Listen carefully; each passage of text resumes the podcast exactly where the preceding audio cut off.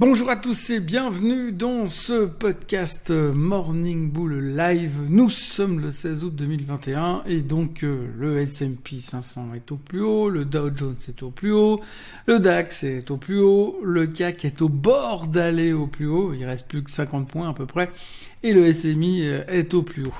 Bref, en gros, que voulez-vous que je vous dise? Que demande le peuple? Tout va bien. Euh, les chiffres de la confiance du consommateur version Michigan vendredi soir étaient globalement pourris, mais de chez pourris. Mais alors, mais tout le monde s'en tape. Alors c'est vrai qu'on peut donner une crédibilité euh, toute relative à ces chiffres qui sont quand même vachement bricolés, vachement connus d'avance et puis vachement basés sur euh, l'interview d'environ 1000 personnes, rapport à, 3, à 320 millions d'habitants, ça paraît un peu léger. Mais néanmoins, on voit quand même que dans la région des Grands Lacs américains, la confiance du consommateur n'est pas là, on sent une certaine fatigue, mais alors l'impact sur le marché, zéro, double zéro, euh, rien n'y fait, ça nous nous empêche même pas d'aller chercher les plus hauts. Euh, ce matin, on a eu euh, les chiffres de la, pas mal de chiffres économiques en Chine qui étaient immondes, tout en dessous des attentes, clair ralentissement du marché chinois. Euh, on appelle ça aussi la croissance mondiale. N'oubliez pas que c'est le moteur de la croissance. Donc euh, chiffre pourri. Euh, en plus de ça, euh, on voit que l'effet les, Covid continue de poser sacrément des problèmes à la Chine pour l'instant. on parle beaucoup des fermetures des ports qui font qu'aujourd'hui il y a de moins en moins de possibilités d'exporter et c'est surtout de plus en plus cher pour trouver des containers. Il y avait un, il y avait un graphique, enfin un article aujourd'hui où on commence à parler du prix des containers et c'est vrai que c'est quelque chose dont on, généralement on se fout complètement. D'ailleurs, on s'en fout toujours euh, du côté des marchés.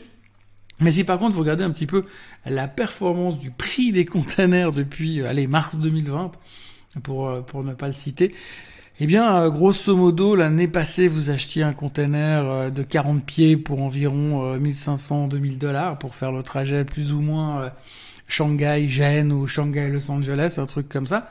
Aujourd'hui, on frise entre 10 à 12 000 dollars le même container. Donc les prix ont fait pratiquement x8, enfin bientôt x10 on peut dire, euh, sur le prix des containers. Donc imaginez quand même que sur la masse des containers qui sont exportés, ça fait quand même un tout petit peu d'argent et on peut imaginer pour ceux qui font de l'importation aux États-Unis ou en Europe que fondamentalement c'est plus cher. Donc les prix qui sont plus chers devraient être euh, quand même reportés à terme sur le consommateur et sur la thématique de l'inflation.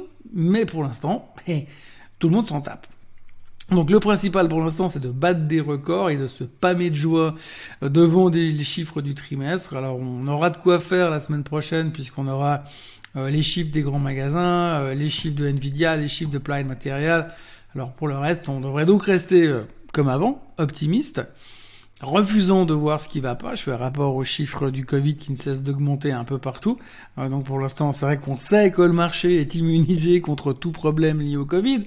Mais enfin, pour l'instant, euh, si on a un petit peu peur de euh, la croissance et euh, de la, volonté du consommateur à consommer, c'est pas forcément une bonne nouvelle. Et puis, la troisième chose, c'est qu'on est toujours content de voir que tous les jours on bat des records et accessoirement que le, le Bitcoin et les terres continuent leur route en direction des 100 000 et des 40 000 respectivement.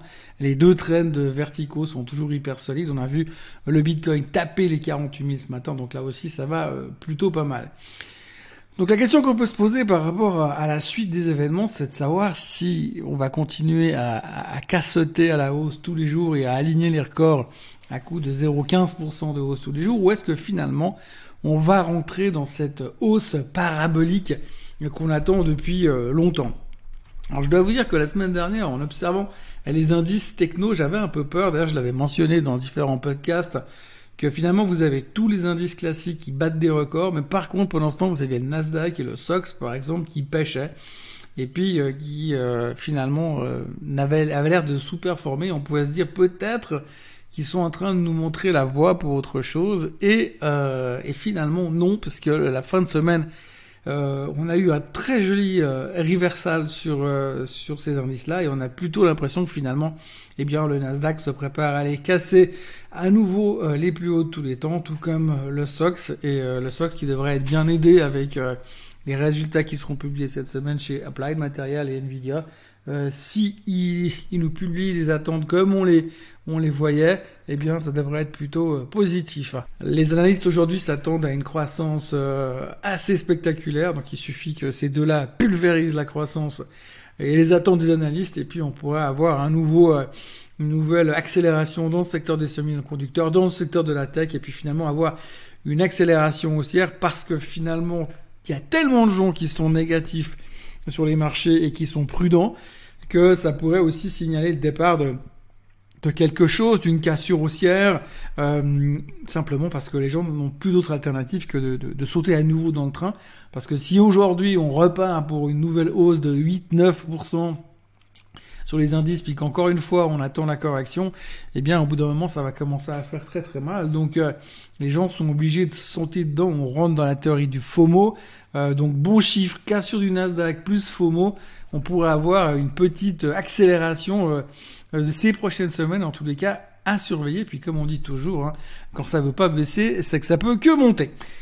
À noter aussi le pétrole qui continue à se faire un peu taper sur le groin. Alors taper c'est gentil, hein, il est à 67 et des poussières, mais on a vraiment l'impression qu'il a de la peine, simplement parce qu'aujourd'hui, la grande thématique c'est de dire que le consommateur pourrait ne plus euh, consommer de baril. Alors visiblement on est très focus sur le baril parce que on se fout pas mal du fait qu'il pourrait consommer ailleurs.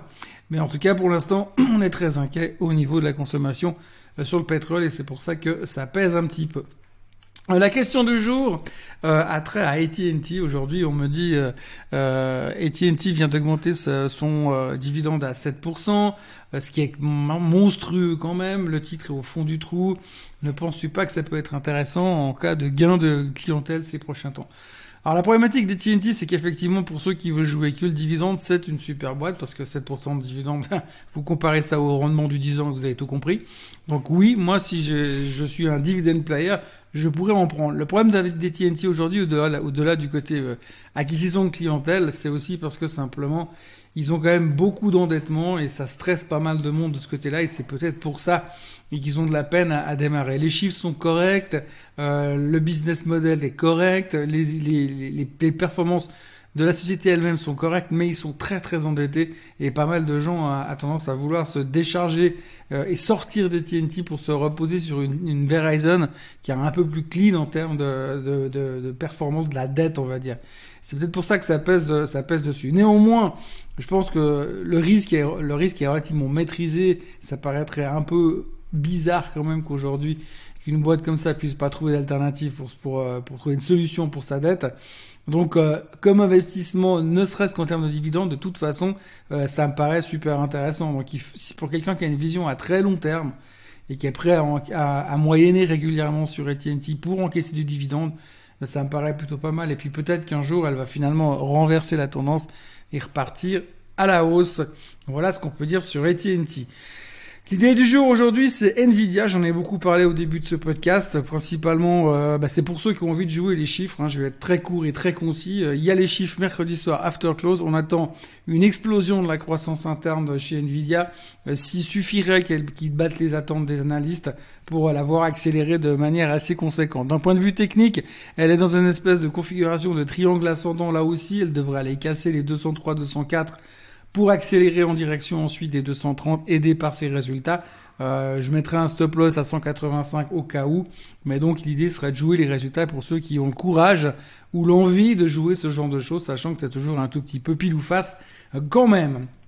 Donc voilà, techniquement, long Nvidia à 201 à peu près, euh, pour jouer un target à 230 avec un stop loss à, 500, à 185 Voilà, c'est tout ce que je pouvais vous dire ce matin. Je vous souhaite un très bon début de semaine et on se retrouve demain matin au même endroit à la même heure. N'oubliez pas non plus que vous pouvez retrouver les idées euh, du jour sur euh, Morning Bull underscore world sur Instagram. Vous retrouverez toutes les idées et puis les 5-6 nouvelles du jour qu'il ne faut pas rater. Très bonne journée à tous et à demain.